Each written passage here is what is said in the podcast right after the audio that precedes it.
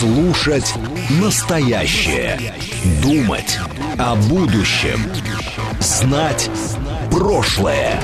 Самые актуальные и важные события в городе, стране и мире в информационной программе «Отбой». Ваше мнение очень важно для нас. Пожалуйста, оставайтесь на линии. «Отбой». Программа предназначена для слушателей старше 16 лет. 18.08 в Москве. Сегодня 19 октября, четверг. Это радиостанция «Говорит Москва». В эфире программа «Отбой». Меня зовут Георгий Бабаян. Всем добрый вечер. Напоминаю наши координаты. Можно связаться со мной сегодня, да и вообще всегда, и с любыми ведущими. Если вы хотите написать смс-ку 925-48-94-8. Телеграм, если вам удобнее там писать. Говорит МСК Бот. Нас там зовут. Находите в поисковой строке, вбиваете и пишите. Я буду читать ваши сообщения. И можете звонить по номеру 7373-94-8, код 490 пятый. Также у нас идет прямая трансляция на нашем YouTube-канале «Говорит Москва». Заходите туда, обязательно ставьте лайки, дизлайки, пишите в чат ваши сообщения. Лайки обязательно надо ставить, подписываться надо обязательно. То же самое, в принципе, можете делать и на наших других платформах, а именно в Телеграме. Радио «Говорит МСК», латиницей в одно слово нас там зовут – либо в нашем сообществе во ВКонтакте говорит Москва 94.8 FM. У нас там галочка есть, не ошибетесь, вот туда заходите, подписывайтесь. И будет нам всем счастье. Вот Щу пишет, His пишет, Станислав здесь, 13-й воин. Короче, все тут. Подключаемся потихонечку, вливаемся в эфир. Давайте посмотрим, как мы сегодня ездим по городу. Как у нас там с пробками. По моим ощущениям, поменьше должны быть пробки. А вот Яндекс говорит нам, что все примерно точно так же, как всегда. 7 баллов сейчас, 7 баллов через час, и в районе 8 все это пойдет э, уже к плюс-минус нормальной ситуации. 6 баллов, а в 9 часов вечера так вообще свободный город. 3 балла пробок. Ну и ладно, тогда спокойно едем. Вот Станислав присылает красивую такую, прям буквально. Это, это искусство, а не картинка. Такая фотография, дождь, ночная Москва, фонари, пробка. Красиво.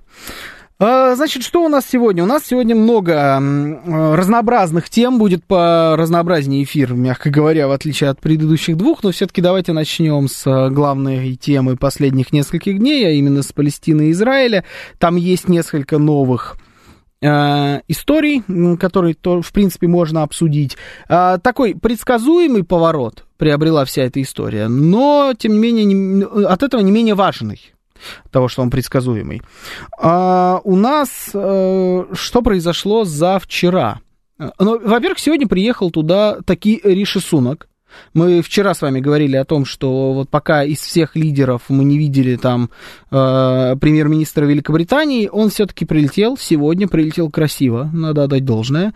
Он прилетел на военном самолете, вышел из кузова, там какая-то помощь, такая, причем она стоит, так картина, знаете, вот по-голливудски, прям чтобы ее видно было, она прям с краю, знаете, вот, чтобы было видно в кадре, он из-за нее вышел прям с помощью, вышел, сказал, да, я здесь. Все, Тики Масалу я не знаю, что он мог еще привезти. Ну, в общем, все, э, все привез, приехал, начал тоже там какие-то переговоры вести. Германия, по информации немецких средств массовой информации, собирается в том числе заходить э, и участвовать в сухопутной операции в секторе газа э, какими-то своими спецподразделениями. Вроде как они собираются в этом во всем участвовать. Соответственно, у нас э, э, из потенциальных участников заварушки есть на данный момент кто? У нас есть сам Израиль, понятно. У нас есть Соединенные Штаты, которые подогнали туда и военных, и корабли, авианосцы, много чего подогнали, и денег пообещали, целую кучу. Это вообще отдельная история с деньгами. Достаточно там занимательная арифметика есть. Присутствует, так сказать. А, Великобритания тоже с кораблями. Германия заявила о том, что будет, э, ну, еще не заявила, но вроде там по информации немецких средств массовой информации будет э, тоже участвовать своими избранными какими-то частями э, спецназа в этом во всем. Ну и с другой стороны у нас есть, собственно, сама Палестина, Хамас, Хизбалла и, ну, потенциально вот все арабские страны, которые, и не арабские, а, например, персидские, тоже немаловажный. Ну, звучит как такая хорошая войнушка. да, прям много команд, много участников. Параллельно с этим, что вот как раз предсказуемо, но не менее интересно от этого, э, история с митингами э, в странах, в первую очередь, э, не арабского мира. С арабским миром все понятно, с исламским миром все понятно. Но я говорю сейчас о европейских странах. Мы видим митинги в Париже, мы видим митинги в Берлине, мы видим митинги в Лондоне, мы видим митинги в Брюсселе. В Брюсселе еще террористические акты мы тоже с вами увидели. Всю, по всей Европе большое количество людей, э, в основном э, арабского происхождения, выходят на э, те или иные протестные истории – в Соединенных Штатах Америки. Вы видели, что там произошло? Там опять э, штурмом берут э, госструктуры протестующие, их вентят. Кстати говоря, э, это интересно, потому что ну, мы помним, что в прошлый раз произошло со всеми людьми, которые там прорывались в те или иные государственные здания. Они сели на всю жизнь. Что будет вот с этими ребятами? Там тоже прям прорываются по полной программе. То есть мир закипает.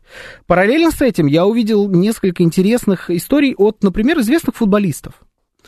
А, футбол, э, надо просто понимать, да, это спорт номер один для исламского мира, для арабского мира. Спорт номер один, ничего популярней там нет. Людей популярнее, чем футболисты, там нет. Э, вспомним, давайте просто хотя бы того же самого Мухаммеда Салаха, футболист, который является национальным героем Египта. Когда там последний раз были какие-то политические истории, говорили, что он, если пойдет на выборы, он станет э, победителем в этих выборах с гигантским отрывом. Он супер популярный человек в стране. Мухаммед Салах в открытую поддержал Палестину. Карим Бензима, обладатель, действующий обладатель золотого мяча, Э, этнически происходящий из Алжира. Футболист сборной Франции, для тех, кто, может быть, не в курсе, не в теме, открыто поддержал Палестину. Кто там еще был? А, Месут Озил, чемпион мира, немецкий футболист турецкого происхождения, которого достаточно плотные отношения связывают именно с Турцией, с исторической родиной, э, в открытую поддержал Палестину. Это все звезды мирового футбола э, большого масштаба, но если мы не берем там того же самого Özil'а, то э, Карим Бензима и э, Мухаммед Салах это так вообще действующие футболисты, которые играют на высочайшем уровне. Özil все-таки уже персонаж списанный, эти же супер-пупер звезды. Их, естественно, поспешили раскритиковать в собственных же федерациях футбола. А, один играет сейчас в Саудовской Аравии, я про Бензима, а, а Салах играет за Ливерпуль в Англии. Их поспешили раскритиковать, их, их, естественно, записали в антисемиты. Сразу сказали, вот, это все антисемиты, это модно сейчас, всех подряд записывать в антисемиты. Если вдруг вы не согласны с тем, как действует Израиль, значит, вы ненавидите евреев. Вот такая логика. И тут впрягся неожиданный персонаж во всю эту историю. Эрик Кантона. Эрик Кантона – это суперзвезда французского футбола, легенда Манчестер Юнайтед, э, достаточно яркий персонаж, великолепный футболист в прошлом. Э, тоже опубликовал где-то у себя там в соцсетях э, такую историю, что если вдруг вы поддерживаете народ Палестины, это не значит, что вы антисемит. Он, знаете, он, он сказал то, что как будто не, вот все должны понимать, в принципе – но как будто что такую вещь, которую нельзя произносить вслух.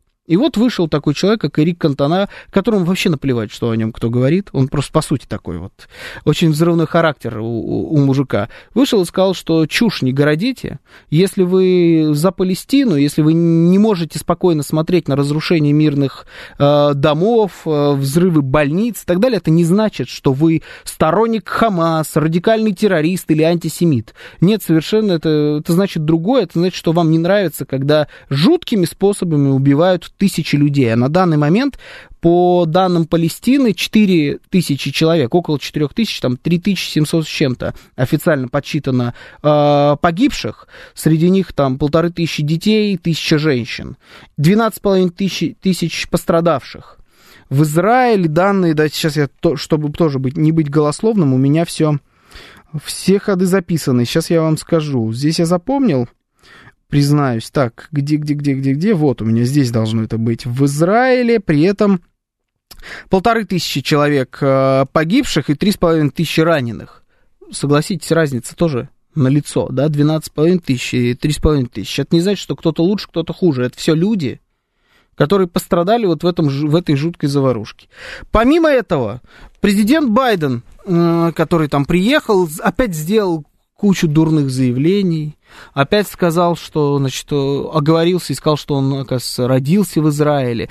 Я видел вчера подборку интересную от президента Байдена. А, его высказывания в течение нескольких десятилетий его политической карьеры на тему Израиля. И у него есть одна и та же пластинка, которую он произносит с интервалами порой в несколько десятков лет. Она звучит так, что не обязательно быть евреем, чтобы любить Израиль как-то, как-то быть сионистом, но там какая-то такая формулировка. То есть не обязательно, значит, любить Израиль, а, быть евреем, чтобы любить Израиль, грубо говоря. И он это произносил молодым, бойким, ярким, таким красавцем-мужчиной, одним из ярчайших представителей политического истеблишмента своей страны. Он это произносил, когда был вице-президентом Соединенных Штатов, он это произносил уже в статусе президента Соединенных Штатов самоходного деда, и вот сказал фактически то же самое сейчас, но уже оговорился, и сделал заявление, что он, оказывается, родился в Израиле. То есть у него вот просто его собственная же мысль, которая у него должна отскакивать от зубов уже, которую он произносит э, из года в год, она у него перепуталась в голове и превратилась в то, что он, оказывается, рожден в Израиле. Э, это грустное зрелище, я вам так скажу. Вот смотреть на контраст человека, ты фактически просто видишь, как угасает яркий, э, красивый, бойкий, умный, мужчина. Ну, по факту так оно и есть. Молодой Джозеф Байден – это очень яркий политик. Джозеф Байден, который есть сейчас, это мало того, что он, знаете, вот на YouTube есть такая скорость воспроизведения. Вот он на 0,5 выставил себе скорость воспроизведения, во-первых, а во-вторых, э, сильно фильтров каких-то наложили, уж больно человек постарел. А, в общем, вот это вот со стороны Джозефа Байдена, он сделал заявление еще о том, что, ну или от его имени были сделаны заявления, что Америка выделяет помощь.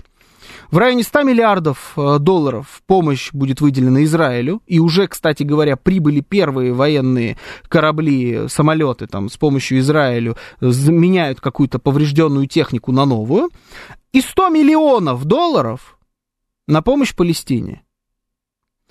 Я видел в Телеграме, там некоторые, кто решил углубиться совсем во все это, прям подсчитали количество жителей Израиля, количество жителей Палестины, разделили эту сумму и вот получили, сколько на самом деле стоит один гражданин Израиля, по мнению Соединенных Штатов, и сколько стоит один гражданин Палестины по мнению Соединенных Штатов. Вот эти расчеты мы сейчас с вами проводить не будем. В принципе, суммы в 100 миллиардов и 100 миллионов, они достаточно красноречивы. Они говорят сами за себя. Ну что я хочу вам, какой вопрос вам хочу задать?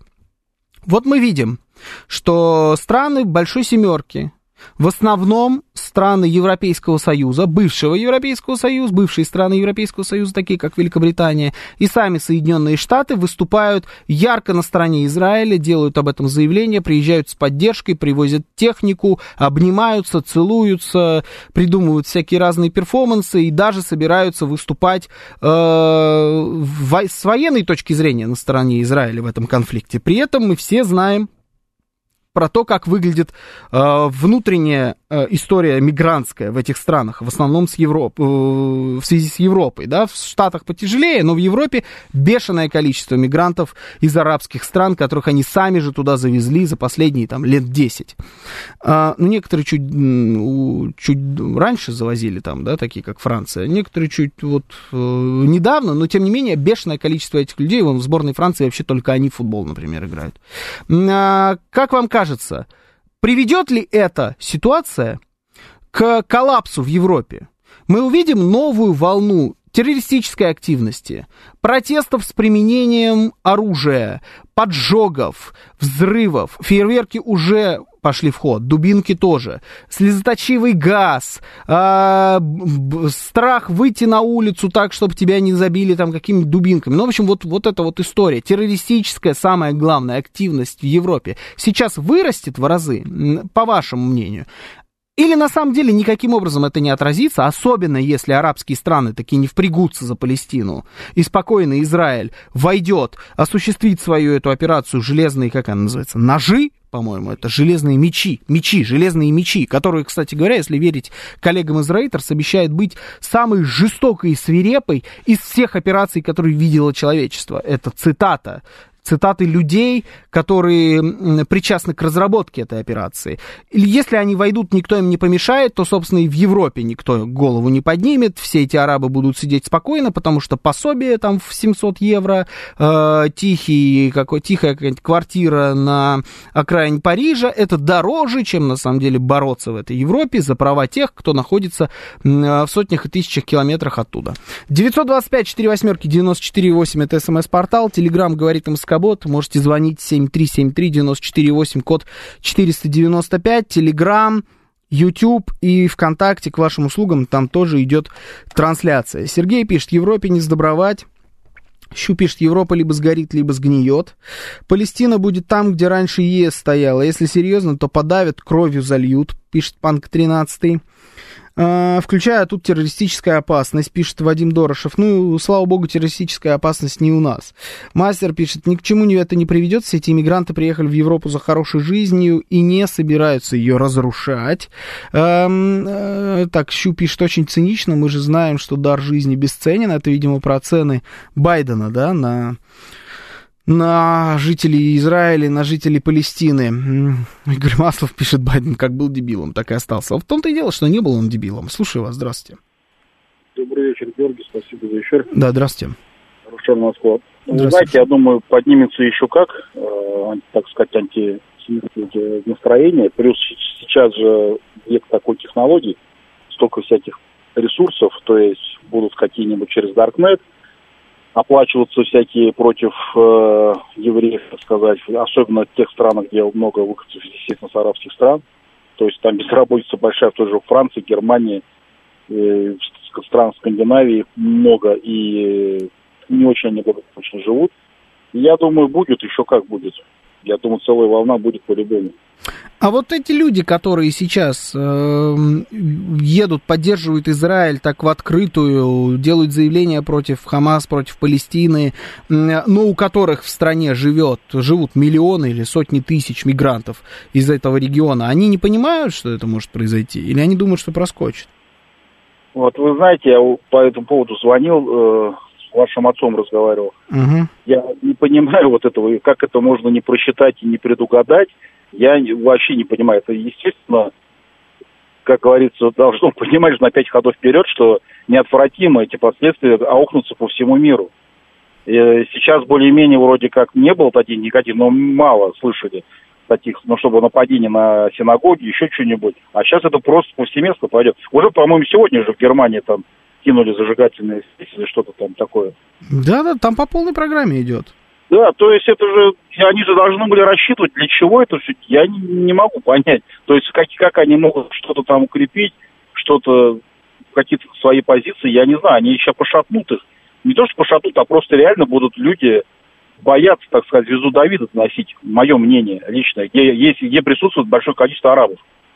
Угу. Вот Понятно, спасибо. Ну, тут на самом деле даже не надо акцентировать внимание на звезде Давида. Здесь даже вопрос не в противостоянии арабов э, и евреев. Это не в, не в этом дело. Здесь э, дело именно в тех, кто поддерживает сейчас, одну ярко поддерживает, ярко выраженно поддерживает одну из сторон конфликта. Это же не граждане Израиля делают, это делают немцы, это делают англичане, ну, либо индусы, ну, с паспортом Великобритании, да, это они делают, то есть тут можно вообще всех одной краской покрасить, и всех англичан, и всех немцев, и всех американцев, но Америка далеко, Америке не такая яркая проблема, вот эта мигрантская, ярко выраженная, но она тоже там присутствует. Правда, скорее все-таки в, э, в латиноамериканский уклон, да, уходит там эта история. Ну, в Европе надо быть просто слепым, чтобы это не заметить. И так, а так в тупую, так не, не тонко действовать на этом поприще, что ну просто кошмар. А по поводу Байдена, тут, значит, он там дебил, не дебил, я вот тоже вчера общались на эту тему с э, знакомым, и вот как раз я смотрел эти ролики, где он старый, и молодой, да, срав... они не сравниваются в лоб, там просто вот есть ролик, где он молодой, э, и это совершенно такой немножечко полысевший, рано полысевший мужчина в самом расцвете сил. У него такая плешка на голове, но при этом человеку, я не знаю, ну лет, наверное, 50 максимум ему там, и вот это, это речь, это жесты, это подача, ну, это прям чувствуется серьезный политик. И Байден сейчас, да, вот этот вот на скорости 0,5. И ты, конечно, понимаешь, что, наверное, э, большая трагедия, э, которая так или иначе касается нас всех, в том, что этот человек умудрился прийти на свой политический олимп вот только в том возрасте, в котором он пришел. Наверное, он должен был становиться президентом, и, может быть, даже был бы каким-то Э, президентом получше, чем сейчас, в тот момент, когда Барак Обама становился президентом, а он в итоге был э, вице-президентом при нем. Но он тогда разгромно проиграл праймерис, тогда конкурировала в основном Хиллари Клинтон, вместе с э, вот этим выскочкой э, Бараком Обамой, на Джо Байден, который был в тот момент в самом расцвете сил, оказался вот не удел. И дошел только через еще целый, целых два, получается, да, электоральных, э, или, нет, три три. Сначала был Обама, потом был Обама против Ромни, потом была Хиллари против Трампа, и только потом был Байден против Трампа. И вот добрался он уже вот, э, к своим выборам в статусе самой настоящей развалюхи. Александр Кедр пишет, скоро всей вашей Америки кирдык. Ну, это я не знаю, кирдык или не кирдык, но наблюдать за этим, конечно, грустно. Там же не один Байден все решает. Э, Чего вы к нему, к бедолаге, пристали? Ну, потому что он, конечно, не один решает, но он все-таки решает. Он все-таки президент Соединенных Штатов Америки как ни крути, и списывать его полностью со счетов и говорить, да, это марионетка и так далее, он ничего не делает. Но тогда, если он марионетка, тогда почему другие президенты Соединенных Штатов не марионетки? Или они все марионетки? И все решают тайное правительство, они сидят в зоне 51, прилетели они с Нубиру, и вот эти ребята рулят процессами. Это тоже, знаете, так себе теория. Сейчас новости, потом продолжим. Слушать настоящее. Думать о будущем. Знать прошлое. Самые актуальные и важные события в городе, стране и мире в информационной программе «Отбой». 18.36 в Москве, сегодня 19 октября, четверг, это радиостанция «Говорит Москва», в эфире программа «Отбой». Меня зовут Георгий Бабаян, всем добрый вечер. Напоминаю наши координаты. СМС-портал 925-48-94-8. Телеграмм, говорит МСК Бот. Звонить можно по номеру 7373-94-8, код 495. Также у нас идет прямая трансляция на нашем YouTube-канале «Говорит Москва». Заходите, ставьте обязательно, ставьте лайки. У нас по трансляции. Зашли, поставили лайк, подписались. Смотрим. По-другому нельзя. А, то же самое надо делать у нас в, э, во ВКонтакте, в сообществе нашем ВКонтакте. называется «Говорит Москва 94,8 FM». Эм». И в Телеграм-канале там нет никаких лайков, но можно тоже смотреть, если вам там удобнее, пожалуйста. «Радио говорит МСК» латиницей в одно слово он называется. Алексей пишет, Георгий, меня видно? Да, вас видно, Алексей. Александр пишет, Байден решает, вы всерьез полагаете, что такой большой страной может рулить полоумный дед, который сказал, что родился в Израиле? Невозможно. Давайте так, объясните мне, пожалуйста, тогда, почему до этого все, кто был на его посту, на посту президента Соединенных Штатов, берем, давайте, вот просто любого за последние десятилетия. Э, поехали назад. Трамп, Обама, Буш, э, Клинтон, там, Буш, Картер, э, вот все вот эти ребята, вот они нормальные были, они были способны рулить. Да, все прекрасно было. Отличные, отличные президенты реально рулят. Может быть, плохие президенты, но они реально рулят. А этот вдруг, он единственный под, просто там подсадной. Он не настоящий, он фейковый. Ну как так? Нет, просто вот он такой, понимаете? Вот они выбрали такого человека. Это кризис э, демократии, это кризис э, конкретно демократии в Соединенных Штатах Америки, это деградация какая-то или штатов, или избирателей в штатах. Или не знаю, как это объяснить. Но пост тот же, до него все были в своем уме, люди на, на этом посту, он первый, который не в своем уме. Ну, так бывает. Следующий за ним будет снова в своем уме. Но это не значит, что им, человеком следующим тоже будет управлять кто-то сторонний. Вот э, в этом-то и весь ужас ситуации, понимаете? А, кто, где-то тут у меня было сообщение, где Байден не решает, ЛДПР решает, пишет мастер. Вот, Панк 13 это про европейских пишет, что, может быть, они просто тупые, выродилась элита, э, евроэлита. Ну, как мы видим, не только евро. Мы ведь говорили с вами об этом. А что, если они просто идиоты все? Но просто вдруг они идиоты. Ну, то, что это управленческий кризис, все, что сейчас происходит, это точно абсолютно. Слушаю вас. Здравствуйте. Добрый вечер, вы в эфире. Здравствуйте. Алло, здравствуйте. Здравствуйте. Я в прямом эфире, да? Да, вы в эфире. Добрый вечер. Всем здоровья и добра. Вы знаете, вот в свое время прочитал, Алексей меня зовут из Москвы, угу. такие интересные слова Гарри Форда. Если бы от выборов что-то зависело, то их просто бы не было. Знаете, вот я смотрю на что происходит, и в принципе, по большому счету, прихожу к выводу, что, ну, как бы, по крайней мере, в Соединенных Штатах президент это ну, не главное лицо. Есть такие э, семьи, как Рокфеллеры, Ротшильды, э, и далее, и далее, и, и далее, и далее по списку. Вы, понимаете, о чем я говорю, да? Угу. Вот.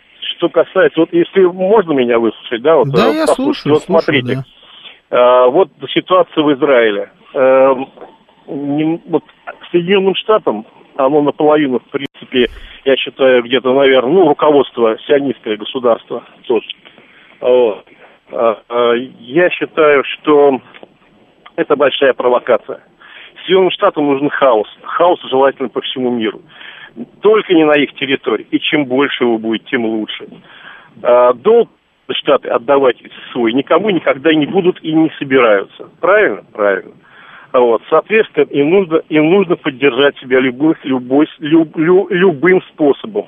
Лю, любым. Нет ничего для них без, ну, так что каких-то граней нету. Это мое мнение.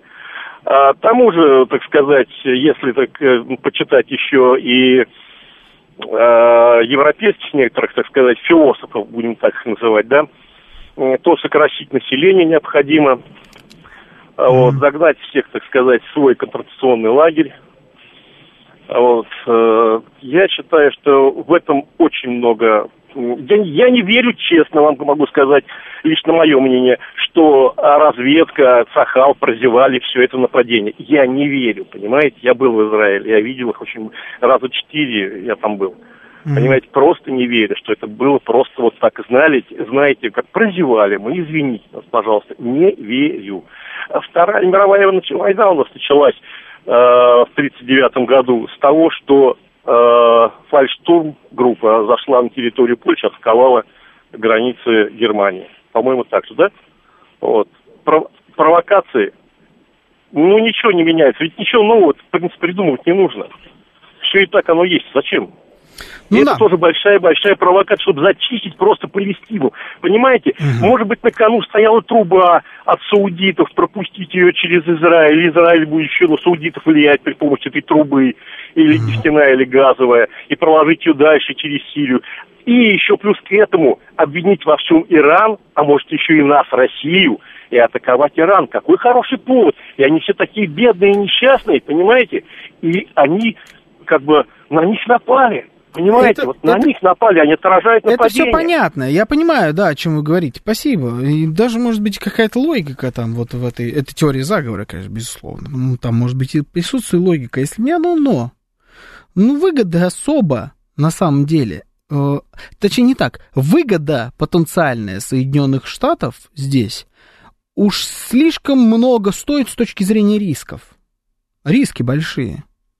Но даже если мы там предположим, что выгода у Соединенных Штатов все-таки э, там больше, и вот они хотят как-то закрыть это место, э, эти вопросы, там и Иран, и Палестина, и еще какие-нибудь трубы пустить, и долги обнулить, и все-все-все вот это вот, то, а как объяснить, мы в первую очередь говорим сейчас о Европе, о европейских лидерах, как объяснить их действия? Вот они э, стараются для чего? Вообще все, что они делают на протяжении последних нескольких лет, это для чего? У них где выгода? Где эту выгоду можно потрогать, пощупать? Юрий Константинов говорит, что не хватает логики. Джекпот пишет, что не может быть, что все идиоты, согласен со звонящим, кукловоды, э, куклам платят деньги, чтобы куклы были идиотами, но при этом на коротких поводках кукловодов. В общем, везде все кукловоды. А, так, о главе, о выгоде сказал глава Локхед Мартин США выгодна война. Да, было такое заявление, это правда. Так, мы 22 июня прозевали, почему Израиль не мог прозевать 7 октября? Пишет Алексей. Я, честно говоря, тоже не понимаю. Вот, вот эту вот бешеную уверенность в том, что Массад... Не, вообще невозможно, чтобы Массад допустил ошибку. Не, точно так же было невозможно преодолеть железный купол. Точно так же невозможно было взорвать самый крутой танк на свете, как-то там он, Мер, что-то там, Меркур, Меркава, Меркава, да, называется, как будто, э, ладно, значит, Меркава, там все, самый э, крутой танк, его невозможно взорвать, Леопард, это не просто оружие, это Вандервафля, оно просто, оно непреодолимое, оно невероятное, Патриот, система, это все реклама, Реклама. Это пиар. Понимаете? Очень грамотный, классный а, э, пиар, выстраиваемый десятилетиями. Вот у нас есть... Э, э, откуда мы знаем что-либо про Моссад?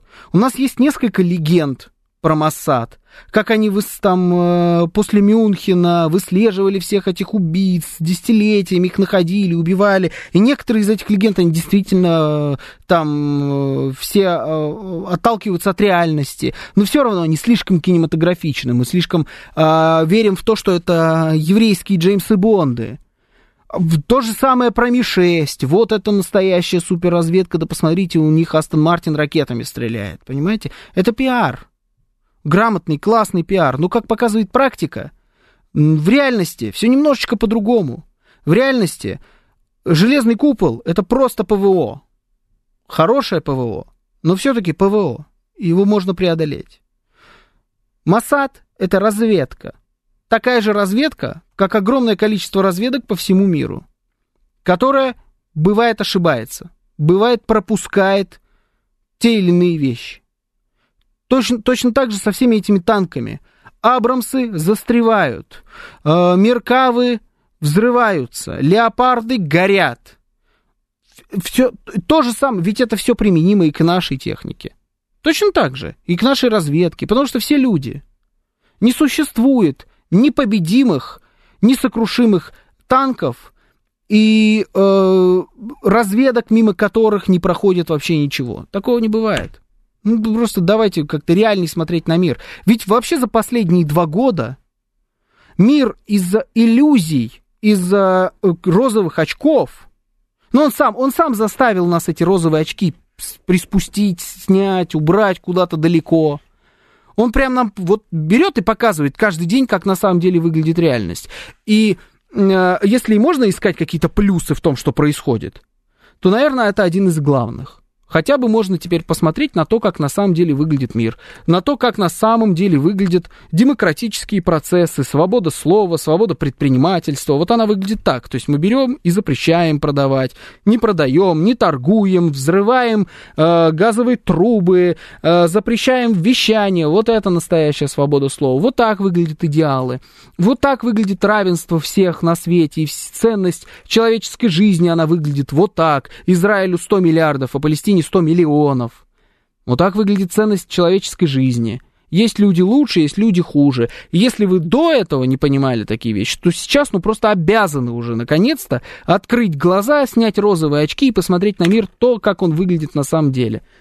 Слушаю вас. Здравствуйте, добрый вечер. Добрый вечер, меня зовут Анна. Здравствуйте, Анна. Ну, в конце концов, американцы тоже прощелкали 11 сентября. Да, кстати говоря. Ну, это первое. Во-вторых, Эйхман и Цукус, это было ведь очень давно. Да, выкрыли Эйхмана. Кто не знает, Адольф Эйхман это тот, кто должен был решить еврейский вопрос окончательно. А Цукус это тот, кто творил всякие разные непотребства в отношении евреев в Латвии. Да, поймали всех, кто э, тогда расстрелял, уничтожил израильских спортсменов в Мюнхене. Ну, когда это было? Какие годы? Вспомнить. Сейчас время уже другое. Сейчас шесть Масад пять раз сменился, и Масад теперь надеется не только на себя, но на всякую разную новую технику, а техника, как известно, порой подводит. Но дело даже не в этом. Я по поводу Европы. Понимаете, Георгий Романович, если там проводились антиизраильские демонстрации, это был бы с ними. Я боюсь другого, что там будет антисемитские демонстрации. Потому что вот в Австралии там не антиизраильские, там вот типичные антисемитские демонстрации. Там уже не Израиль, а годовой евреи. Вот это вот я очень боюсь. И потому что, ну, я из-за своих боюсь. Они мне хоть наполовину, ну, там уже на четверть евреи. И фамилия у них такая полуеврейская, полунемецкая, там сразу не поймешь, фамилия это мужа. Но если это будет вот как было после Шарли Эбдо, когда начинали уничтожать еврейские магазины, когда начинали э, расстрелы в еврейских школах, вы понимаете, что это страшно. Это просто будет страшно, с одной стороны. С другой стороны, пусть скажет спасибо господину Барелю. Он же определил цветущий сад из джунглей. Он же стал последовательно одного известного немецкого, австрийского художника, правда? Кто начал с цивилизации и нет цивилизации? Не Барель же, Гитлер. Вот теперь Барель последовательно все это повторил. Так пусть тогда сами на себя и пеняют. Но людей-то жалко, ведь будут страдать простые граждане. Барель-то не пострадает, пострадают парижане. Вон, в эти выходные, что в Париже, что в Реймсе, в Реймсе что в Страсбурге демонстрации прошли. И пострадают простые немцы. В общем, не знаю я, чего делать, но мне так кажется, если не сунутся арабские страны, крупные арабские страны, типа Эмиратов, Иордании, Сау, Саудитов, то особо-то Европа не поднимется. Вот мне так кажется. А там черт его знает. Спасибо, спасибо, Ну да, действительно, ну, да страшно, страшно, если там и антисемитские настроения, тем более, да, у них э, есть опыт, не такой уж и недавний. Казалось, вот все это, это тоже особенность современности. Не надо думать, что э, в 21 веке что-то будет по-другому. Могут ведь вспомнить. Тем более, там, так или иначе, правые настроения, э, разного уклона, разного вида радикальности, они растут в, Евро, в Европе. Это тоже факт. Мы видим это и по выборам, там, в той же самой Германии. Э, бешеное количество просто арабов, которые переселились туда не от хорошей жизни, бежали в основном от войны, которую развязали хозяева вот этих европейских стран, которые тоже могут быть недовольны. А самая большая проблема, на мой взгляд, сейчас э, в Европе заключается в том, что они не способны каким-то образом это все контролировать. Вот историю про вот свежую, да, про Господи, про Брюссель. С этим террористом мы с вами уже разбирали. А у меня вот есть история от э, подруги моей жены. Она живет в Париже. У нее муж француз. И она живет в Париже. И это, эта история произошла еще несколько лет назад. Я, может быть, даже как-то рассказывал про нее э, в эфире, но она просто показывает, насколько службы безопасности парижские, полиция, там не полиция, способны справляться с такими историями э, они живут в каком-то хорошем районе, в хорошем доме, э, достаточно обеспеченная семья. Приехали, припарковались на подземной парковке в своем доме. А у них была BMW X4 на тот момент, самая последняя, и это такая, по парижским меркам, большая машина, хорошая. То есть там X6, он, они способны были купить себе, наверное, X6, но она просто слишком большая для Европы. А вот X4 в самый раз. Отличная машина. Приехали, припарковались и видели, что на подземную парковку проскочил кто-то за ними, пока забор закрывался, вот ворота. А проскочил э, черненький паренек который подкараулил их у выхода из этой парковки, у лифта. Под камерами, он без маски, в капюшоне просто, без всего, с ножом. Подкараулил, заставил снять все украшения, часы, отдать мобильные телефоны, выпотрошил их карманы, нож к горлу, то ей, то ему, заставил, в общем, все их отдать. Э, пока уходил, не спеша, даже не убегал, а уходил, проколол колеса у машины, на всякий случай, чтобы они не смогли как-то за ним, наверное, в погоню на машине, чтобы по мне полный бред, но тем не менее, да, мог ключи от машины забрать, что ли, они тоже точно тогда бы не уехали. Проколол колеса и ушел. А когда они обратились в полицию со всеми камерами, это центр Парижа, ну или там какой-то хороший район, камеры сняли внутри парковки, все это со всех ракурсов, есть его лицо крупным планом. В полиции им сказали, наверное, мы этим заниматься не будем. Потому что его невозможно будет найти. Он, скорее всего, живет в тех районах, в которых мы найти не, не можем просто. Поэтому сарямба. Остались вы без украшений, без часов, вживы, и слава богу, меняйте резину, покупайте новую, а, и будет вам счастье. И как вы хотите, чтобы вот там а, смогли побороться с той лавиной недовольства, основанной еще и на какой-то межнациональной розни, которая грядет. Как они могут это вообще побороть? Я боюсь, что никак. А мы с замиранием сердца ждем, когда арабы Европы осознают свою главную функцию. Пишет Щу. Да вот не уверен я, что как-то с замиранием сердца. С одной стороны, конечно, э, сволочи и мразоты все эти европейские политики, но это же, с другой стороны, тоже политики, а не люди. Мы знаем, что там в какой-нибудь Италии, в принципе, люди к нам хорошо всегда относились. В Германии огромное количество людей, которые с большой симпатией относятся к России особенно в восточной ее части. Мы же это все с вами тоже знаем. Ну, поэтому вот как-то не хочется э, ждать с замиранием сердца плохих событий. И так их хватает сейчас, в принципе, на планете Земля. А француз не мушкетер, однако, пишет Игорь Маслов. Ну, мушкетеры уж точно перевелись. С другой стороны, быть мушкетером, а, когда вот э, сабли-то у тебя нету с собой, тоже как-то опрометчиво было. Ну, вообще каналья, да. А, мы полиция, мы силы правопорядка, беспорядки нам не интересны. Старый анекдот, пишет Панк 13. Ну, да. Слушаю вас. Здравствуйте, добрый вечер в эфире. Здравствуйте, добрый здравствуйте. Вечер, да, здрасте. Вечер, Слышно как-то вас э, да? глухо, Денис. Может, микрофон как-то поближе? Сейчас я что-нибудь попробую. Или рукой его закрываете, может быть. Алло, да, вот так вот. Вот, так отлично. А, смотрите, Георгий, да ничего они не боятся, по моему мнению. Угу. Элиты лично для себя не боятся ничего. В конце концов, они там либо спрячутся за спинами силовиков, чоповцев каких-нибудь, я не знаю, ЧВКшников и прочее. В конце концов, они свалят теплые края. Деньги есть, все нормально. Вот. А э, слышу такое вот много мнений от наших, особенно экспертов, у Европы путь один сейчас. В связи с экономикой, политикой, там, социальными вещами, это тоталитаризм. Действительно, какие-то дикт, э, диктатуры, какие-то опять рейхи, и опять вот туда, в ту сторону. Европе вообще в этом смысле не привыкать. Что э, подавлять волю людей, что быть подавленными. Они там, вон, в средних веках тысячу лет жили там в абсолютных монархиях и э, при клерикалах. Все с этим у них получится, и все будет нормально. А вот эти как раз бунты какие-то будут, теракты и все. Лишний повод закрутить гайки. Ничего, они не боятся. Они думают, не знаю, правда это или нет, но они уверены, что они справятся. При, есть чем прижать. Ну, так себе будущее. Так себе будущее, по-моему. Ну, а что? Ну, какой? А, что будет, то будет. Ну это да. Спасибо. Панк 13 пишет, ты опять Гитлер, что ли? Ну вот, с другой стороны, посмотрите на Шольца. Да, ну вот, после того, как тобой правит вот такой человек, как Олаф Шольц, неужели не захочется политика, который контролирует ситуацию? Ну, не обязательно Гитлер. Гитлер это абсолютное зло.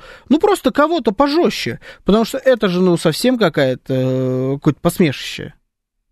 Особенно, просто даже на контрасте с предыдущими правителями в этих странах. Представляете, чтобы Аланд выглядел нормальным политиком? Вот такую картину там. Сколько, когда он ушел на, из большой политики, Франсуа Аланд? Сколько лет уже прошло? Ну, тогда могли себе представить, что вот он будет выглядеть, в принципе, сносно.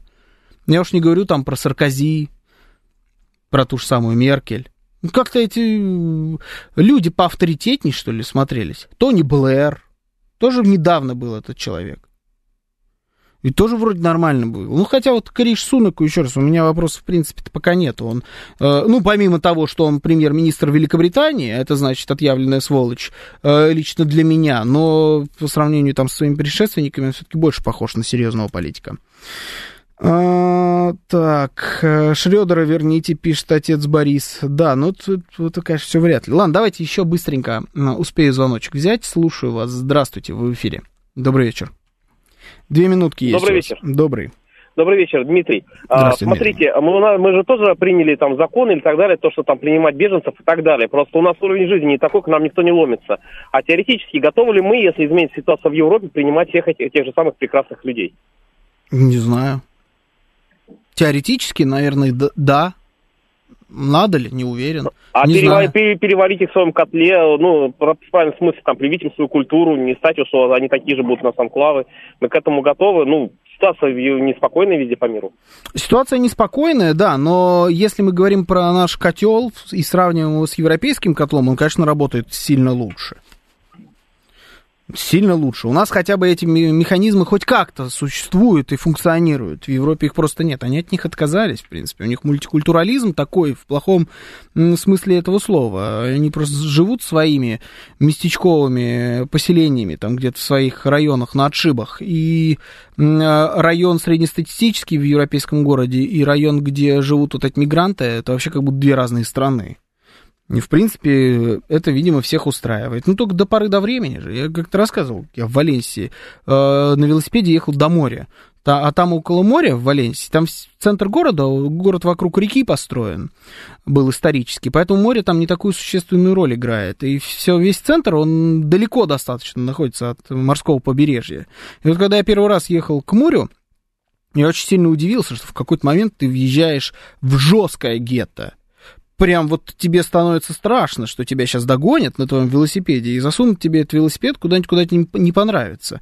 И там прям на камнях какие-то кебабы жарят, э, там вещи какие-то развешенные, очень странно. Ну, то есть ты прям попадаешь явно, как будто ты уже не в Испании. Либо ты в Испании, вот той, до реконкисты, знаете, когда она вот под арабами была. М, Сначала удивляешься, но потом понимаешь, что, в принципе, так работает э, везде. А э, район э, Раваль, по-моему, так он называется, в Барселоне, а это по левую руку от Рамблы. Это вот прям э, следующий квартал. Не заходите туда, если вдруг когда-нибудь еще посчастливится там побывать. Нечего там делать. Слушаю, слушаю, говорю вас, здравствуйте. Я вас сейчас не слушаю, а вы слушаете новости на радиостанции «Говорит Москва». Слушать настоящее. Думать о будущем. Знать прошлое. Самые актуальные и важные события в городе, стране и мире в информационной программе «Отбой». Ваше мнение очень важно для нас. Пожалуйста, оставайтесь на линии. «Отбой». Программа предназначена для слушателей старше 16 лет. 19.06 в Москве, сегодня 19 октября, четверг. Это радиостанция «Говорит Москва», в эфире программа «Отбой». Меня зовут Георгий Бабаян, всем добрый вечер. Наши координаты. СМС-портал 925-48-94-8. Телеграмм говорит МСК-бот. Можно звонить по номеру 7373-94-8, код 495. Также идет прямая трансляция на нашем YouTube-канале «Говорит Москва». А, ставить, ставят лайки? Ты мне, такси, да? Ну, нажаловались только что. Вот Осипов на вас нажаловался, он говорит, что такси ставите лайки. Это плохо. Надо побольше. Давайте все заходим сейчас и ставим лайк. Если вы уже смотрите трансляцию, ставим срочно лайки. Это просто, ну, нечестно с вашей стороны. Попросил же. Я же нормально попросил. Не без уважения там как-то, не, не прям потребовал. Я просто пришел, попросил, поставьте пару лайков. Вам что, жалко? Ну, два раза не ставьте, нет. Один раз. Два раза плохо будет, если вы нажмете на кнопку. Один раз поставьте, пожалуйста, и все. И будет всем хорошо, и я буду такой довольный. Я вам что, жалко, что ли? А, Там есть чат, можете туда вот отчитаться, поставили лайк или нет. Либо вы по теме можете писать, какая проблема. Также идет прямая трансляция у нас во ВКонтакте, в Телеграм-канале «Радио говорит МСК», латиницей в одно слово, там тоже можете а, посмотреть. Александр пишет, что три раза лайк прожал. Три раза подходит нам. Он нам четные не подходят, нечетные подходят. Ну, лучше, знаете как, лучше создавайте несколько аккаунтов, штук 10, с каждого заходите и с каждого ставьте лайк. Вот это вот мне прям совсем больше нравится эта схема. Куда ставить-то? На Ютьюбе, в нашей трансляции. Открывайте, «Говорит Москва» канал называется. Находите, там 111 тысяч подписчиков, по-моему. Красиво, 111. Если был номер, автомобильный, продали бы, где-то тысяч за 500, наверное, продали бы, да, такой номер мы, если на московском регионе. Вот, но это наш список подписчиков, поэтому э, счетчик подписчиков, поэтому вот этот канал находите и там ставите лайки. Ну ладно, давайте с вами поедем дальше. А э, Костя Измитин пишет, что он там вчера отжигал, а я не, э, не, не читал. Ну вот. Вот я сейчас читаю зато все, что написано. А, пишет Савелий Михайлович, что поставил, Татьяна Новгородская поставила. Давайте больше, больше. Значит, сегодня Владимир Путин а, на международном форуме «Россия. Спортивная держава», ни много ни мало, такой форум был у нас, в Перми, сделал несколько заявлений. А, значит, самое интересное из них. Стоит задача к 30 году вовлечь в спорт 70% россиян, 93 миллиона человек. А, спорт сейчас особенно важен, когда наша спортивная семья проходит проверку на сплоченность. Обратите внимание на эту формулировку. Запрет участия российских спортсменов в международных соревнованиях – это этническая дискриминация. Мы узнали от некоторых руководителей МОК, что спорт, оказывается, привилегия, и приглашение туда можно получить за, в кавычках, правильную политическую позицию. Россия стояла у истоков современного олимпийского движения. Сейчас спорт проходит проверку на сплоченность и честность спортивной борьбы. Мне кажется, что он уже не прошел эту проверку. А, подходы МОК к допуску на Олимпиаду противоречат самой природе спорта. Спорт – безусловный государственный приоритет, и игры БРИКС уже стоят в нашем календаре, и намечается все это дело на июль 2024 года. Отсюда у меня к вам несколько вопросов. Ну, во-первых, э, насколько вам вообще, в принципе, вас интересует вопрос спорта? Президент говорит о том, что спорт – это государственный, безусловный приоритет. Собираются вовлечь, вовлекать граждан в спорт, но если граждан в спорт, то это любительский спорт, да, но в основном президент, конечно, говорил про спорт профессиональный, про международные соревнования, про Олимпийские игры, про игры БРИКС, это ведь все профессиональная история. Но вот насколько вы вовлечены в спорт? Вы занимаетесь спортом, либо вы спортивный болельщик, вы там следите за каким-то спортом. И как вам кажется, то, что президент начал, в принципе, впрягаться во всю эту историю, что означает? Что мы э, оказываем давление на международные спортивные организации для того, чтобы прекратился этот беспредел, связанный с э, запретом нашим э, командам, клубам, спортсменам выступать на международных соревнованиях.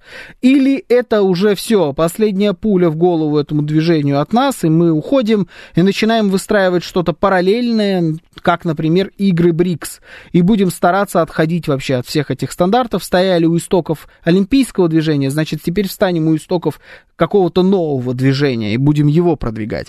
А, и насколько вообще, в принципе, верите в успех той или другой концепции. Того, что мы, значит, за Олимпийские игры будем пытаться вернуться туда, или мы против и будем пытаться э, каким-то образом построить что-то новое. 925 восьмерки 94,8 это смс Телеграмм говорит МСК-бот. Звоните 7373-94,8, код 495. Слушаю вас. Здравствуйте. Добрый, добрый вечер, вы в эфире. А, добрый. Ну, видимо, все идет а, постепенно к значку ГТО. А, массовость, парады и все прочее из этого вытекающее. А это хорошо или ну, плохо? Ну, профессиональный спорт это никогда не хорошо. Это травмы, это нагрузки запредельные. Я профессионально занимался спортом. Угу. Никакого здесь э, положительного. Э, это же одно дело, если это физкультура, а тем более призывать к этому массово. Ну, как-то это странно звучит, угу. если честно. Странно звучит. Профессиональный спорт, да, он ничего в себе положительного не несет за исключением э, материальных каких-то, видимо, вознаграждений. Ну и привлечение людей в спорт любительский. Ну, спорт, любительский спорт – это физкультура. Физкультура, всего. да, ну по факту. Ну, физкультура, каждый занимается в меру себя. А так приходим просто к подготовке, видимо, к чему-то более, скажем так, серьезному. Тем более, если это призыв какой-то массовости. Это дело добровольное, на самом деле. Кто-то хочет заниматься, кто-то картины пишет, кто-то, э, я не знаю, там еще чем-то занимается. Ну, не, ну это понятно, ну спасибо. Но можно же э, постараться привлечь людей, сделать модным рисовать картины или модным заниматься спортом. Например, создавать условия, создавать спортивные площадки. Но вот в Москве с этим, в принципе, полный порядок. В регионах не знаю, где как. Ну, тоже заняться каким-то образом э, этой историей. А, и вот, пожалуйста, от профессионального спорта, конечно, напрямую зависит спорт любительский. На вопрос только вот в какой степени и, на, и что у нас в итоге будет с профессиональным спортом. Потому что сейчас, ну да, мы соревнуемся сами с собой, и по многим видам спорта это на самом деле соревнования лучших в мире. Да? Ну, не по всем, вспоминаем футбол, но по некоторым очень даже. Но все равно как-то скучно. Но все равно не то. И спортсменам тоже не хватает международных соревнований. А, поэтому, может быть, надо все-таки наконец-то, слава богу, обратил внимание президент на всю эту историю. Надо наконец-то э, взять и э, создать что-то свое, и нечего ждать, пока они там э, в своих олимпийских комитетах, МОКах и прочих УЕФА снова решат, что мы достойны соревноваться с ними. Может быть, и унижаться не надо э, до их уровня. А с другой стороны, может быть, просто чуть-чуть осталось подождать, и все встанет на свои места. Я в детстве ходил на плавание, сейчас мечтаю возобновить регулярное посещение бассейна, не профессионально, а для себя, пишет мощный бур. Лучше в любом случае, нежели э, констатируется прогресс ожирения, пишет Наталья. Когда последний спортивный парад в СССР был, пишет Джекпот. Не знаю, когда был последний спортивный парад. Едешь вечерком по, Шах... по Шанхаю, правда, занимаются физкультурой много людей, в основном за 70. Ну, да, там, там такая особенная физкультура вот, в Шанхае у людей этих за 70. А может быть им за 90, но выглядят они на за 70. Слушаю вас, здравствуйте. Да, здравствуйте, Убер Анархист. Здравствуйте, Убер Значит, смотрите, да, я вам сразу на берегу договоримся. Я выпускник с дежур «Локомотив», поэтому про профессиональный спорт я знаю чуть больше, чем много. Ага. Вот, и мои коллеги хотели бы знать меньше. Э, история в следующем. Э, страна, в которой хорошо развит спорт, профессиональный спорт больших достижений и всего остального, э, я надеюсь, Россия никогда такой страной не станет, потому что чем больше у тебя развит спорт, это означает, что у тебя меньше возможностей реализации во всем остальном. Спорт это последний социальный лифт, ну то есть когда ты там не можешь стать программистом, айтишником, еще кем-то, да, ты идешь в спорт. Ровно поэтому спорт в Советском Союзе был развит, потому что на социальных лифтов не богато было в конце его существования. Вот. Это первая часть. А вторая часть заключается в том, что спорт – это максимально нужный ну, профессиональный спорт, именно с переломанными коленями, с нагрузками, с тренировками по 6 дней в неделю. Это максимально нужная вещь и для мальчиков, и для девочек э, с 10 до 18 лет. Поэтому и именно профессиональный, не кожаный мяч, не вот эти вот глупости, да, а прям на результат, на результат потому что это дисциплинирует, это учит коллективизму, это ну, всему учит. Вот все, что в жизни нужно, это учит спорт. И поэтому нам надо сделать так, ну, если бы Убер-анархист был президентом России, то я бы заставил «Газпром» вкладываться не в «Зенит», угу. а в детский спорт. И «Лукойл» у меня бы не «Спартаку» платил, а в детский спорт. И Галицкого я бы посадил в тюрьму за то, что он мальчиков в 14 лет выгоняет из спортшколы, и 95% детей остаются без футбола. Ну, я вот расист угу. немножко в этом плане. Поэтому все, все от Гальского умиротворяются, а я считаю, что он совершает преступление. Он детей в возрасте, когда им именно нужен спорт для дисциплины, для развития, он их выгоняет на улицу, и дети остаются без тренера, без спорта. Это страшно, это прям у меня душа болит. Понял, вот. понял. Ну, интересно, да. Спасибо. Ну, вот так вот. То есть, э, с одной стороны, плохо и ужасно, но с другой стороны, надо вкладываться.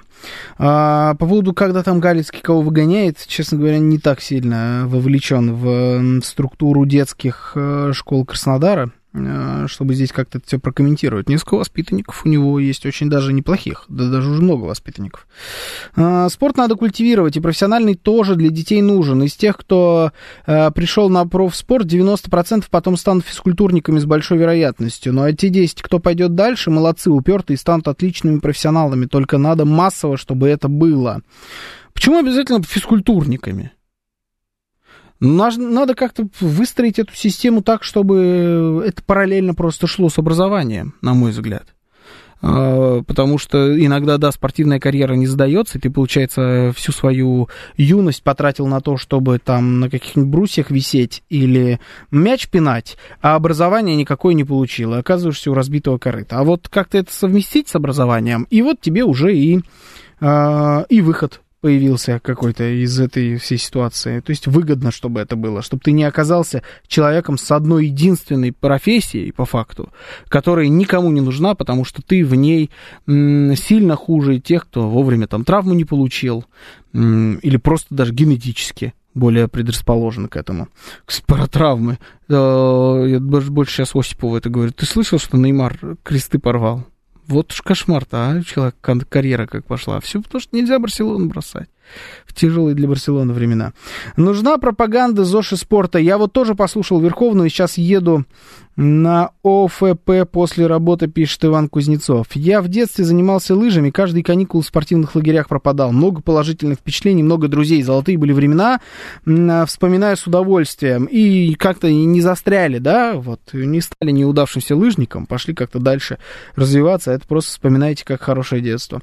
Физкультурниками в хорошем смысле, теми, для, кто для души и здоровья занимается спортом параллельно с учебой и работой, пишет Костя Измитина. Не, ну тогда да, почему нет? Слушаю вас, здравствуйте, добрый вечер. Вы в эфире. Добрый день, меня Денис зовут. Ну, я, да, в принципе, сторонник, как вот было в Советском Союзе, потому что вот я детство как провел, у нас была куча всяких школ, куча всяких секций, то есть, в принципе, было куда пойти, куда, чем себя занять. Uh-huh. А касаемо образования, в принципе, уже спортсменов там, они учились, у них какой-то был свой, свой институт, вот там они вроде как бы на тренеров учились. А в институте у нас даже, ну, у нас просто в институте почему-то, ну, я не знаю, там, в нашем Московском государственном листехе, ну, на листех назовем сейчас, учились и бадминтонисты, ну, ну, вот у нас в нашей группе двое, в общем, мастера спорта были, правда, один связки постоянно рвал, один, да, был, учился один этот бегун на, по-моему, КМС, э, этот, э, на 400 метров, вот, бегун. Uh-huh. Поэтому, как бы, оно, она система-то известная, понимаете. Единственное, вот я, скажем, не согласен с автором, который, э, ну, человек говорил, что я считаю, что детский спорт как таковой надо запрещать профессиональный. Потому что это их калечит и ломает. Я смотрю на вот фигуристок, которые сейчас есть, это, это ненормально в таком возрасте. Я считаю, действительно, на ценз лет, лет с 18 давайте кататься, ребята, девочки, там, девочки и ребята, а до этого, ну, все-таки должно быть детство. Поэтому mm-hmm.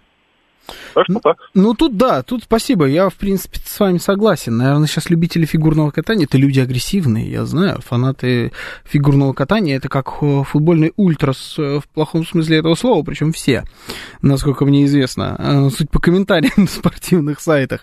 Но фигурное катание в этом смысле, да, действительно странная штука.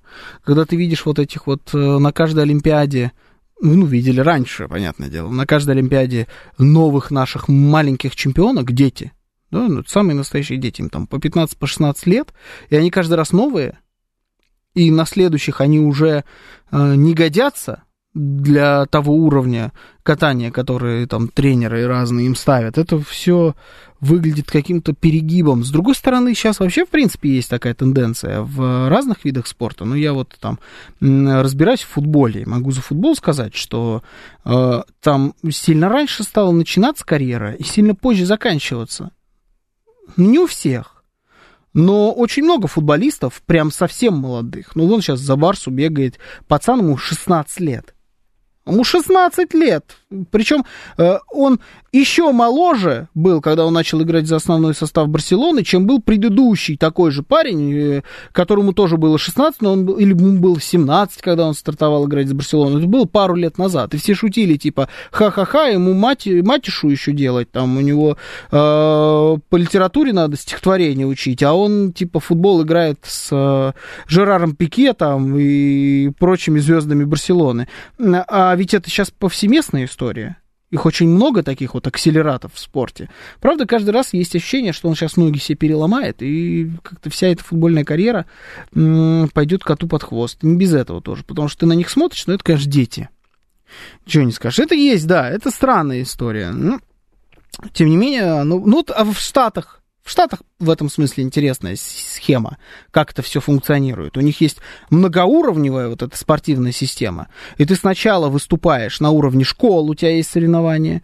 Они интересные, они транслируемые.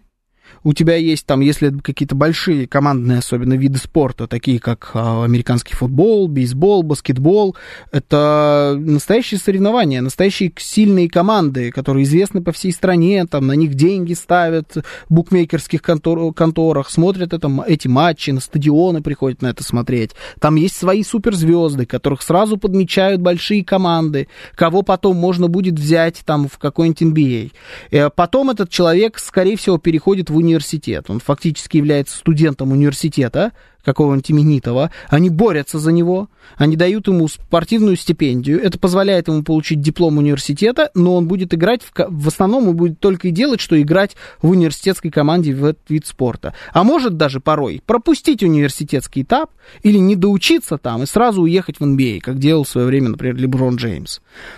Такое тоже там бывает. Ну и университетский уровень, это тоже серьезный спортивный уровень.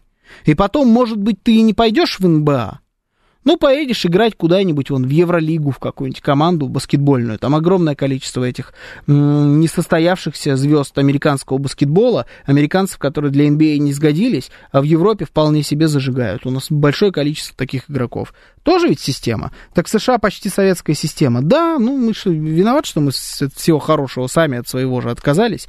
Теперь бежим, э, стараемся вспомнить, как оно было. Мне кажется, что это неплохо.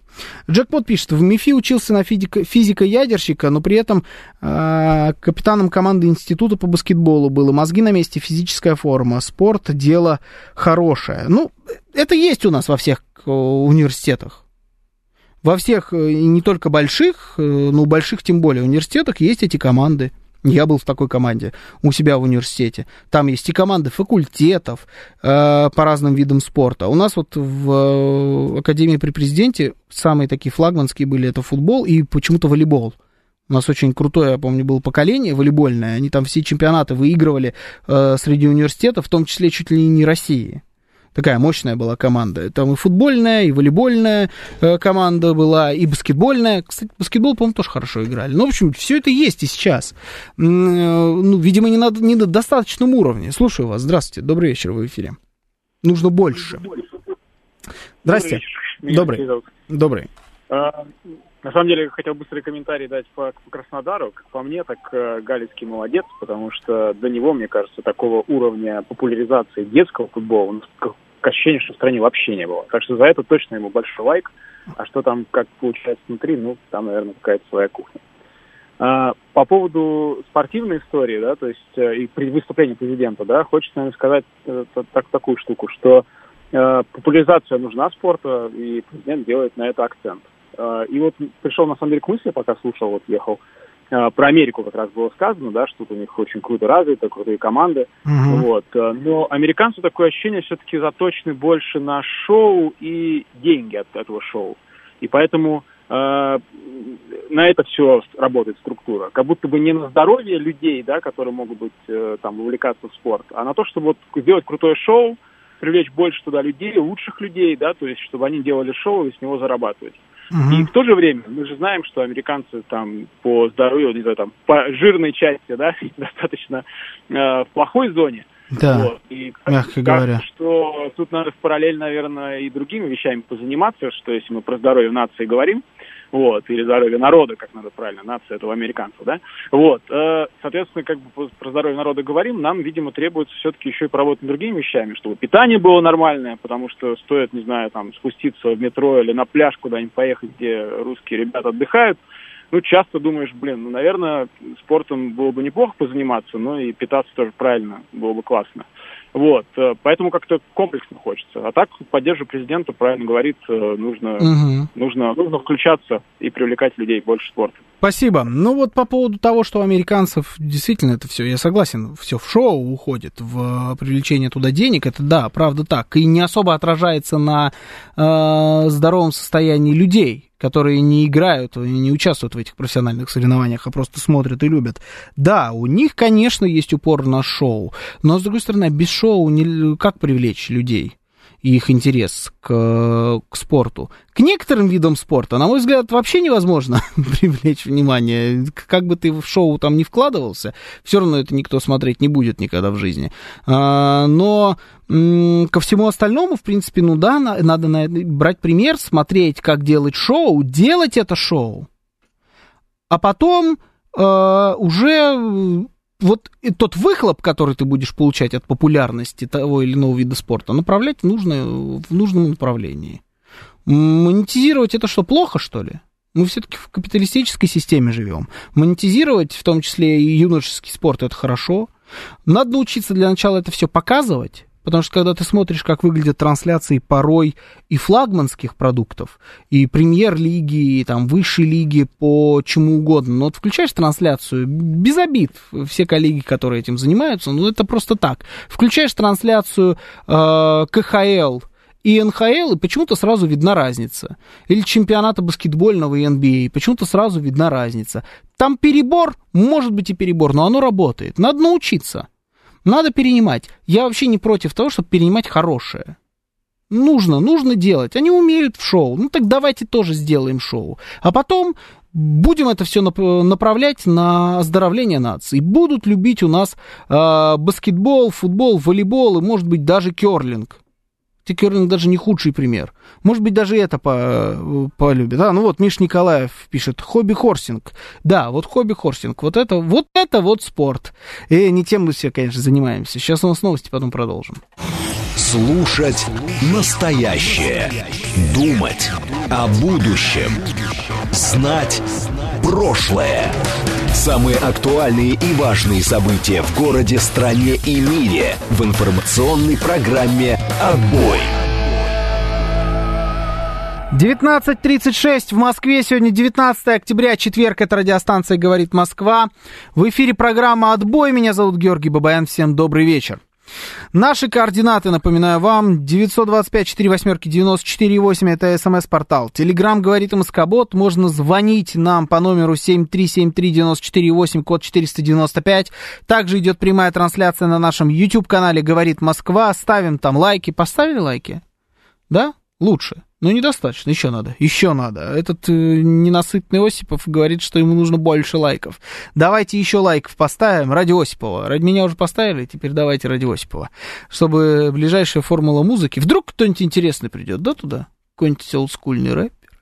Что-нибудь такое. Давайте поставим а, лайков а, теперь ради него и подпишемся на канал. Также у нас идет прямая трансляция в ВКонтакте, в Телеграм-канале «Радио говорит МСК», латиница в одно слово. Ну, давайте, я вижу, тут звонят, видимо, по предыдущей теме. Быстренько давайте выскажемся и дальше пойдем. Слушаю вас, здравствуйте. Алло, здравствуйте, Георгий, это, Игорь Москва. Да, здравствуйте. Да я про спорт хочу. Я, можно сказать, родился на «Динамо», вырос там на этом да. стадионе.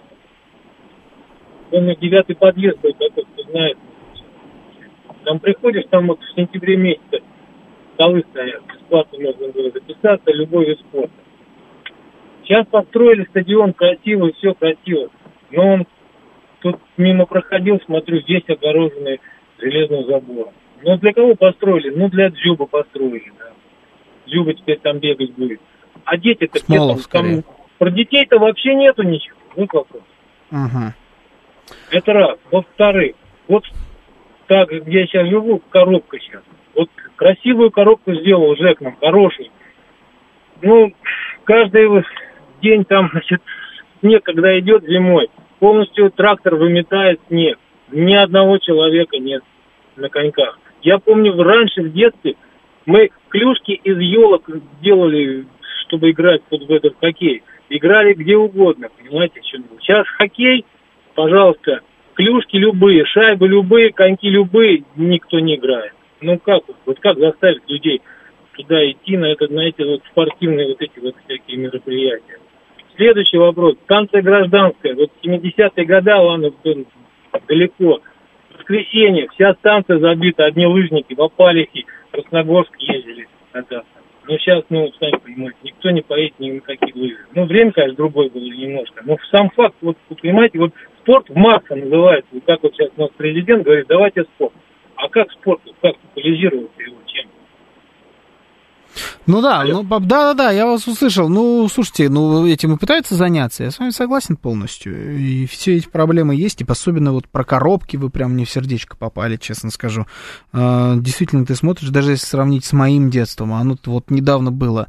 Не было у нас такого количества классных реально спортивных коробок, где можно играть в футбол. Мы вон шлялись по всему району, а, искали, где можно поиграть.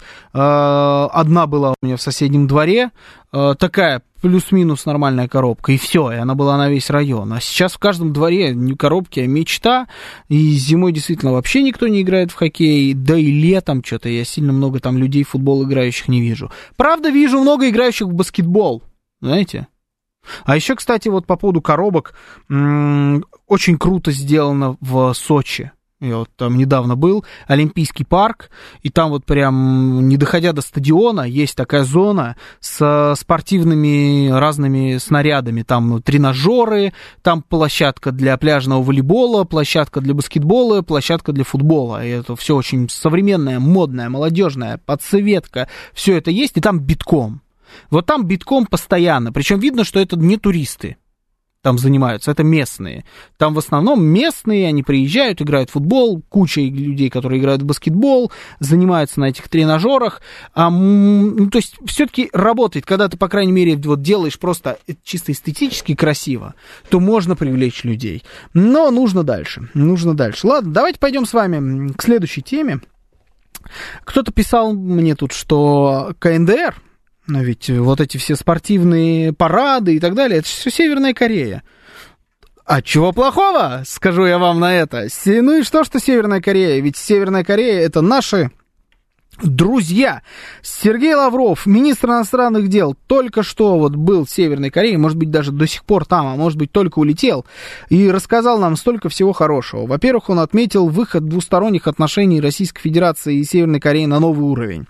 А он сказал, напомнил о том, как 75 лет назад Советский Союз сыграл существенную роль в освобождении Кореи от японского колониального господства.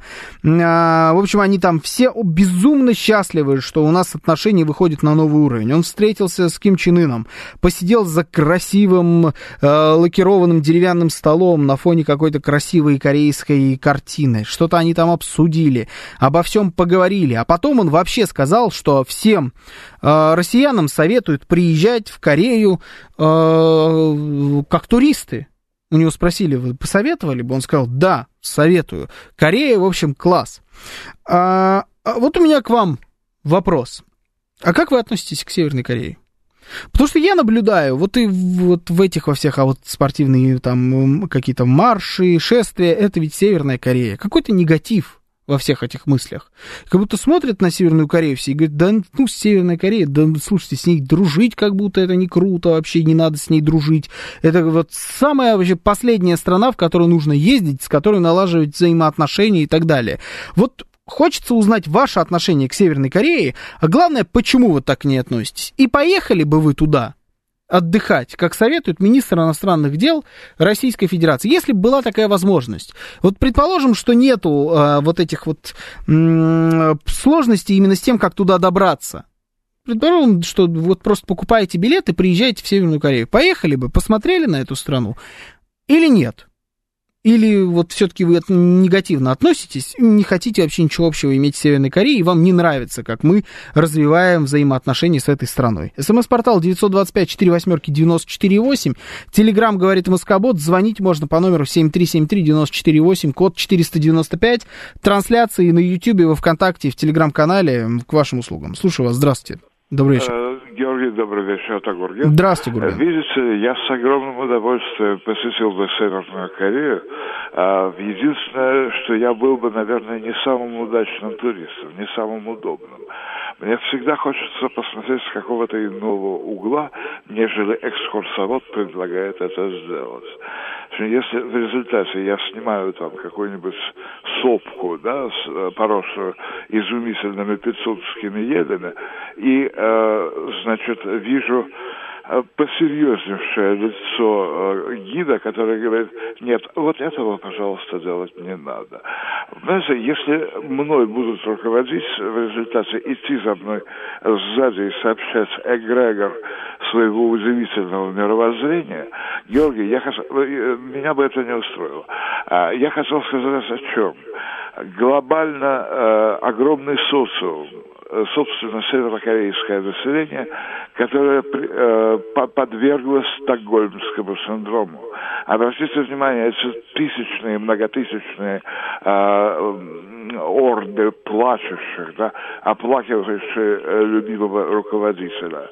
Дама по телевизору, с которой она, может, стала почти родственницей, так часто ее показывают, которая бравурным голосом с непроницаемым лицом, утыкаясь взором в бумажку, озвучивает здравицы в отношении уважаемого господина Ким Чен Ына, предположим. Хотя мне почему-то кажется, что я получил бы от него пощечину, но в том смысле, что он товарищ, конечно, а как же товарищ. Вот, что касается, это, знаете, то, что вы сейчас услышали, от меня это в основном эмоциональная оценка, эмоциональная эстетическая, я бы сказал. А потому что, конечно, было бы интересно посмотреть на древние храмы. Они что на севере, что на юге теоретически одинаковы. Э, страна утренней свежести, да, Чосон, собственно, как называют на юге, объединенную в потенции Северную э, Корею. Э, вот. Никакого, никакого сверхвеличия, никакой мании, э, мании de grandeur, да, вот что называется, мания величия, да. А, очень интересно, вообще интересный был бы experience, причем я бы его предпочел на, если я не ошибаюсь, поезде номер 18, Москва, Пекин, и далее чуть ли не Ханой, Хошимин. А, ну, в общем, короче говоря, он как-то там латерально касается Северной Кореи, вот такое путешествие совершить я бы не отказался. Спасибо. Спасибо, спасибо, Гурген. Ну, по поводу там стокгольмский синдром, не стокгольмский синдром, не знаю, что вот на это сказать, но это, мне кажется, просто их дело. А вот поехать посмотреть, я вообще сказал, что я с удовольствием, уже говорил несколько раз, с удовольствием бы поехал, посмотрел. Даже а, вот по этому туристическому маршруту, который предлагается сейчас как единственная возможность посетить Северную Корею. Я думаю, что они потихоньку-потихоньку, вот учитывая наши с ними, э, наше с ними потепление, они, я думаю, сейчас как-нибудь подоткроются. Было несколько неприятных ситуаций. Я знаю точно, что э, в северокорейском посольстве обиделись в одно время на туристов из России, потому что было несколько неприятных инцидентов, когда блогеры наши поехали туда вот воспользовавшись этой туристической возможностью, поехали туда под видом не блогеров или журналистов, а представлялись там какими-то юристами, продавцами чего-то. Ну, в общем, э, ну, там, видно, есть какое-то собеседование, когда ты визу получаешь. Э, и они наврали Наврали, оказалось, что, значит, корейская гыбня особо никого не, пробивает. В принципе, поверили на слово, потому что, ну, туристы и туристы. Они поехали и сняли э, видеоролики на много миллионов просмотров, и там начали играть, знаете, вот в это вот. Я нахожусь сейчас в северном корейск, северокорейском ресторане для местных. Я зашел сюда с черного хода и сейчас покажу, что здесь происходит. Это действительно собака, или это не собака в этом супе и так далее. Вот, и я вам, знаете, вот в эту скрытую камеру, значит, показать все, что скрыто, начали играть и так далее. Хотя к ним относились очень положительно, и нормально у них был гид, вот этот ГБшный местный, который там всем выдают. И все, в принципе, показывали, разрешали ходить там, где обычно не разрешают. Ну, в общем, они тупо обиделись. И это, может быть, звучит странно, ну и Северная Корея страна необычная, да? Ну, значит, и могут необычно вот так вот себя вести. Обиделись и подзакрылись. А сейчас, может быть, подоткроются снова. может быть, новые какие-нибудь стандарты туристические продумают. Но даже вот по этому маршруту я бы с удовольствием съездил. Просто это нельзя воспринимать как отдых в Турции, там, я не знаю, в Сочи, в Таиланде, на берегу, да, где-то, где просто валяешься и подрумяниваешься. Это другой вид отдыха. Наверное, он отличается и от... М- там, я не знаю, поездки куда-то вот в город скорее, да, где ты не на море валяешься, а достопримечательности смотришь. Это вот тоже немножечко по-другому, но очень по-своему. Так чего же в этом плохого? если это по-своему. Государство обижается на блогеров, это даже смешно звучит. Не государство, а наше посольство конкретно в, у нас в России. Посольство Северной Кореи в России обиделось таким образом, да. Смешно, да, согласен. Мелковато, да, для такого вот мощного государства, как они вот любят про себя говорить, как Северная Корея. Ну, тем не менее, это, это факт просто. Оно есть. Так, я бы поехал э, ну там как э, лукоморье, там на неведомых дорожках следы невиданных зверей, вообще непонятно, что там. Я думаю, что там все сильно банальней и э, сильно понятнее, чем нам кажется. Мы стали жертвами э, антисевернокорейской пропаганды, которую нам вливали ребята, которые сейчас занимаются той же пропагандой про нас, про все эти украденные толчки, про то, что у нас, значит, здесь изнасиловали и потом съели всех украинских женщин и детей. Вот все вот эти вот люди, которые рассказывали раньше про то, что мы красные орки были, теперь мы просто орки. Вот то, что эти же люди рассказывают все это про Северную Корею, на самом деле все, конечно, сильно не так. Я бы тоже обиделся. Думаешь, общаешься с людьми, а приехали свиньи, пишет Евгений. Ну да, да, в принципе, вот оно так и получилось. Хотя никто никаких ограничений, как я понял, не давал, и снимали они там, где можно было снимать. Просто снимали по-особенному, и зачем-то наврали там на въезде и так далее. Они наши друзья сказали, что с ними надо дружить, значит, будем дружить, пишет Эдуард. Вот это я понимаю настрой, вот это правильно. С уважением нужно относиться к чужим правилам и обычаям, пишет Окей. Из Владивостока давно детей возят в пионерские лагеря, лично мама моей сестры. Вы имеете в виду в Северную Корею возят в лагеря. Прикольно. Приезжай в Северную Корею, посмотри, сделай выводы, что мы в России живем свободно и богато. Заодно посети Либерию, Афганистан и Конго, подними себе, себе патриотизм. А, такую решили вы. Сравнили, конечно, Северную Корею, Либерию, Конго и Афганистан. Это разный туризм. Я думаю, разный. По-разному будет, разные впечатления у вас станут. Слушаю вас, здравствуйте, добрый вечер в эфире. Здрасте. Алло. Да, здравствуйте. Здравствуйте. Здравствуйте. Я была в Корее. О, Меня расскажите. зовут Ли, Лидия Николаевна. Здравствуйте, Лидия Николаевна. Я, я переводчиком работаю, Mm-hmm. поэтому, значит, я была. Ну, что могу сказать? Э, знаете, там красивая природа. Море, вот где, песок, ну, прям шелковистый тут. Купаться хорошо. Э, К нам относятся очень хорошо. Конечно, бедненько, но женщины даже подкрашенные, некоторые, видимо, молодые ходят, то есть более-менее свободно. Конечно, по- покушать э, есть кафешки такие все, ну, бедненько немного, я бы сказала так. Но, в общем-то, очень красивые горы. То есть вот если посмотреть, я обалдела. Мне вот это все понравилось до такой степени. И вот знаете, и отношения их. Я не знаю, как было раньше, там что было, как... А сейчас просто вот они улыбаются, увидят нас и улыбаются. Спасибо, очень интересно было. Но вот видите, вот, пожалуйста, человек был в Северной Корее говорит, ну, очень даже и, и неплохо, да, бедненько, но классная природа, хорошие люди. Я вот, я, у меня бывает так, знаете, на, нахлестами, бывает, вот на меня что-нибудь найдет, и мне очень хочется посмотреть что-нибудь про Северную Корею. Вот у меня, я не знаю почему, как это работает, но у меня такое бывало в жизни минимум раза четыре. Я начинаю прям вот сидеть в интернете, искать какие-нибудь фотографии, видеозаписи, не банальные и заезженные, а что-нибудь может быть где-то вот. Я нашел как-то раз книгу, она продавалась, книга, это на каком-то, на, значит, на странице какого-то книжного магазина, она называлась «Троллейбусы Пхеньяна», например. Это настоящая книга.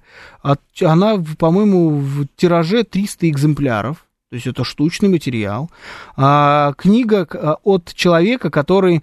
э, Мне вот уже хотят скорую тут вызывать. Но тем не менее, вот вы можете посмотреть в интернете. Существует такая книга. Я знаю, что это автор этой, значит, книги. Он а, не только про Северную Корею рассказывает, про троллейбусы. Он рассказывал про троллейбусы в Афганистане. Он вообще такой, знаете, ну, бывают люди, значит, они фанаты определенного вида, например, общественного транспорта. Троллейбусы, трамваи. Вот у него целые сборники. Там с фотографиями прям, какие они, эти троллейбусы и так далее. То есть находишь вот такие какие-то странные м, материалы, которые на самом деле указывают на то, что это просто самая обычная страна ничем не отличающийся от огромного количества других стран со своими особенностями, как и любая другая страна. Так я находил э, вот в рамках этих своих а, поисков по информации о Северной Корее видеозаписи о том, а, настоящее видео снимают наши люди, русские. Эм, это площадь какая-то, площадь в Пхеньяне. Видеоролик э, такой достаточно длинный, но не супер длинный. Это не туристический стандартный маршрут, это обычная городская площадь. Там какой-то праздник проходит, и вот корейцы что-то гуляют, или это выходной день. Они гуляют, стоят а по палатке с каким-то подобием хот-догов. В общем, что-то такое, фастфуд какой-то корейский. Стоят палатки, где продают DVD-диски. Да, DVD-диски. Это, это правда, да. Не, не стриминговые сервисы, DVD. У них там какие-то свои фильмы в этой палатке, значит, про то, как надо э, проповедовать чучхе. Но, тем не менее, продают DVD. Рядом там с этими DVD-дисками какие-то даже нам, в принципе, понятные фильмы. Э, есть журналы, газеты, стоят палатки, люди развлекаются, дети гуляют, фонтаны. У них своеобразная мода. Но я не могу сказать, что она меня сильно больше отталкивает, чем, например, какая-нибудь Баленсиага. Нет, примерно так же не особо понимаю. Ну, то есть жизнь там есть. Определенно точно. Это не вот этот график, знаете, 9 утра встал, 10 утра э, отдал честь великому кормчему вождю Ким Чен Ыну, все остальное время пашу в поле и, значит, э, в 8 вечера лег спать перед тем, как отдать еще раз, значит, э, честь великому кормчему. Не, не так это немножечко выглядит. Есть абсолютно нормальная жизнь, она своеобразная, она своя, но почему бы на это не посмотреть? Я смотрю на дружбу между Россией и Северной Кореей положительно, потому что мне вообще, в принципе, нравится больше дружба. Мне нравится, когда с нами хотят дружить. И когда мы хотим дружить. А мы такая достаточно дружелюбная в этом смысле страна. Мне нравится дружба, мне нравится, когда страны открываются друг другу навстречу. Надеюсь, что когда-нибудь э, там побываю и посмотрю. И вам советую. Это была программа «Отбой». Меня зовут Георгий Бабаян. Рубрика «Киноафиша». До завтра. Счастливо.